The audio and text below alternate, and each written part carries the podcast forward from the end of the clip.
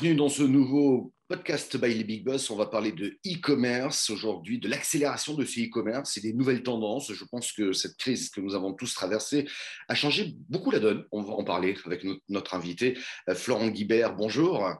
Bonjour Michel. Euh, vous êtes directeur marque et médias chez Cdiscount. On va peut-être commencer par une présentation avec quelques chiffres clés de Cdiscount. Oui, bah en quelques mots, Cdiscount, c'est un pionnier du e-commerce, euh, parce qu'on est né il y a presque 25 ans. C'est le, premier e-commerce en français. Euh, on a à peu près 25 millions de visiteurs uniques par mois sur le site, soit un, Français sur trois à peu près. Euh, et c'est 10 millions de clients, Cdiscount, qui nous font confiance.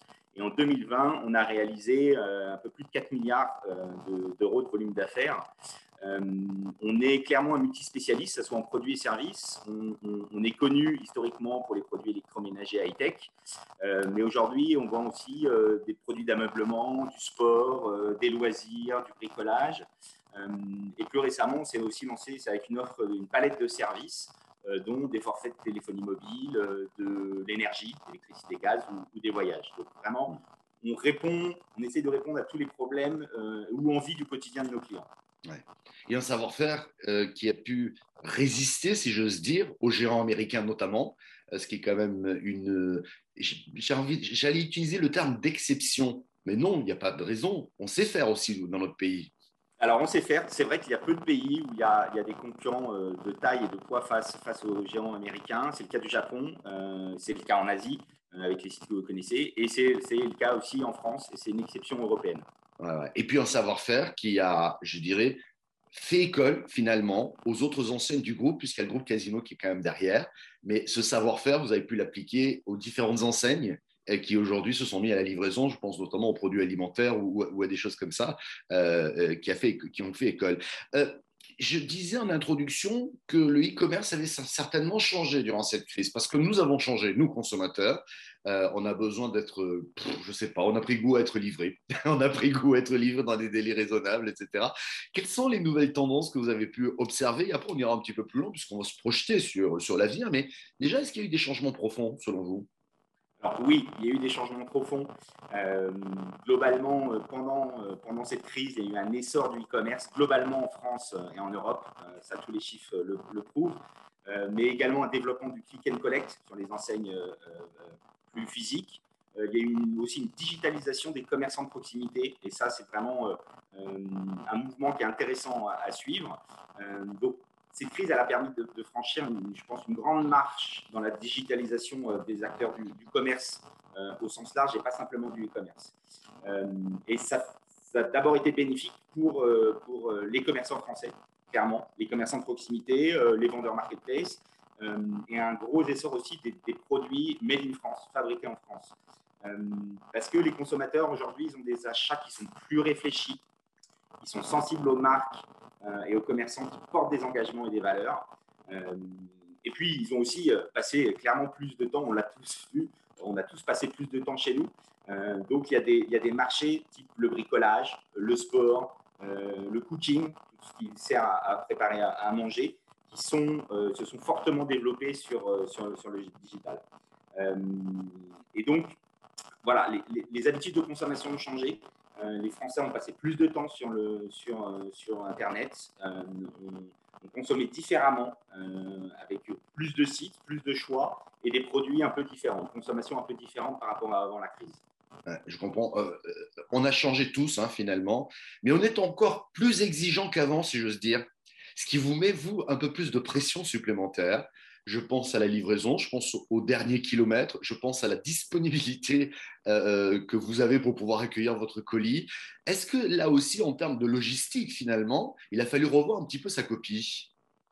C'était un vrai enjeu puisque euh, nous, on a une offre de, livraison qui est très large. On livre aussi bien des petits produits qui tiennent dans une boîte aux lettres que des gros colis, des canapés, des frigidaires américains ou des vélos d'appartement.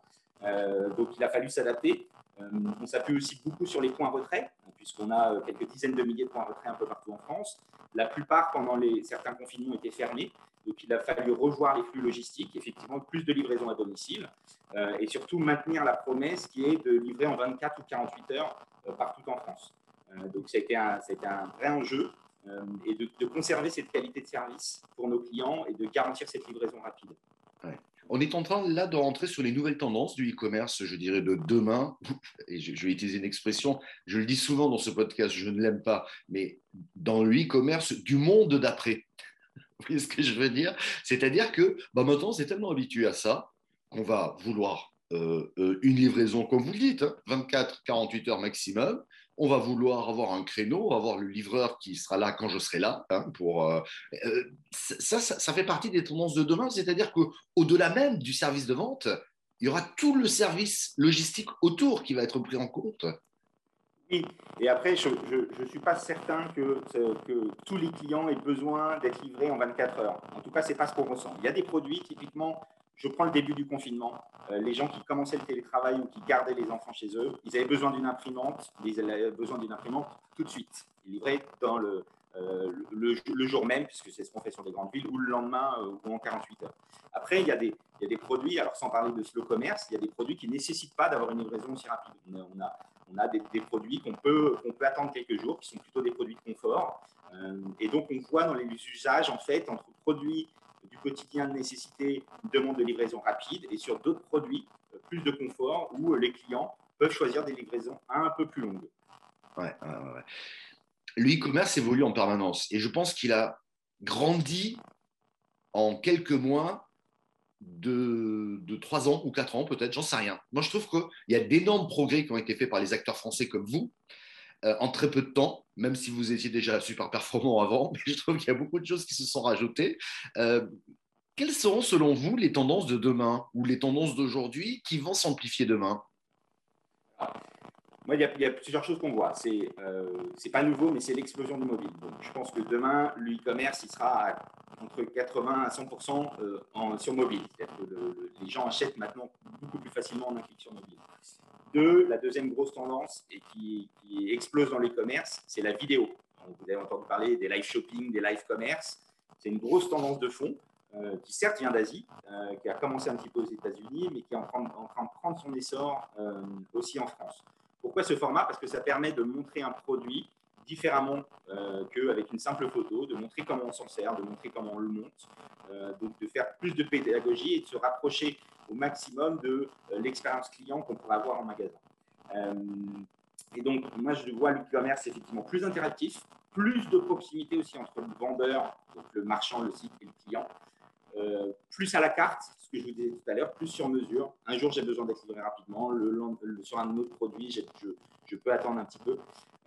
donc, vraiment du sur mesure, du, à la carte, et ça va être un vrai enjeu. Euh, je serais presque tenté de dire qu'on se dirige vers un e-commerce de proximité, c'est-à-dire euh, vraiment une proximité entre, un site, un vendeur et, euh, ses clients.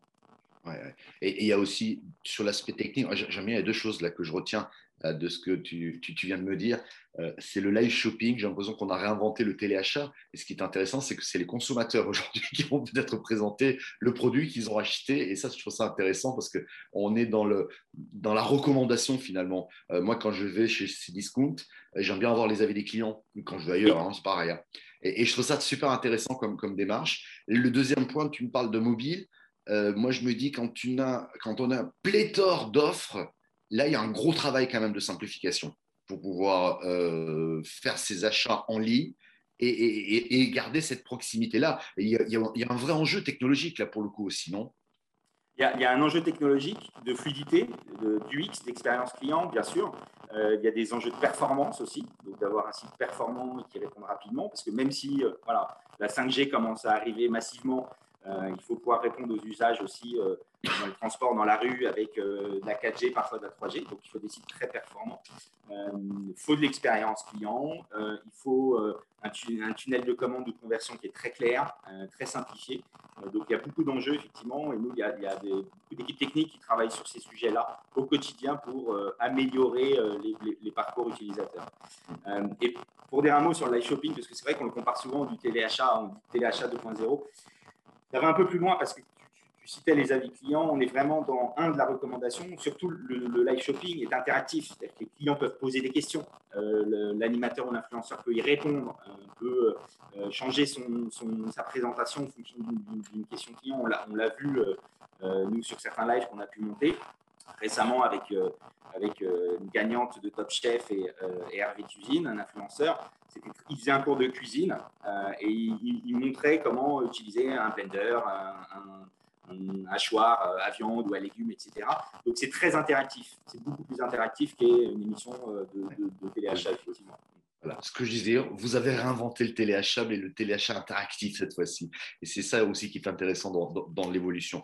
Euh, tu parlais de 5G qui arrive. On vient de faire une interview en 4G. Hein. donc, si je dis à nos web spectateurs euh, qui nous suivent par moments, ça grésille un tout petit peu, mais on est arrivé à le faire. Et merci beaucoup, Florent, de nous avoir éclairé sur ces nouvelles tendances du e-commerce. Et nous aurons l'occasion, bien évidemment, d'en parler lors d'une conférence le 14 septembre prochain, à l'occasion donc de cet événement des Big Boss autour du e-commerce et de l'accélération du e-commerce. Merci beaucoup d'avoir répondu à nos questions. Merci, Michel. À bientôt.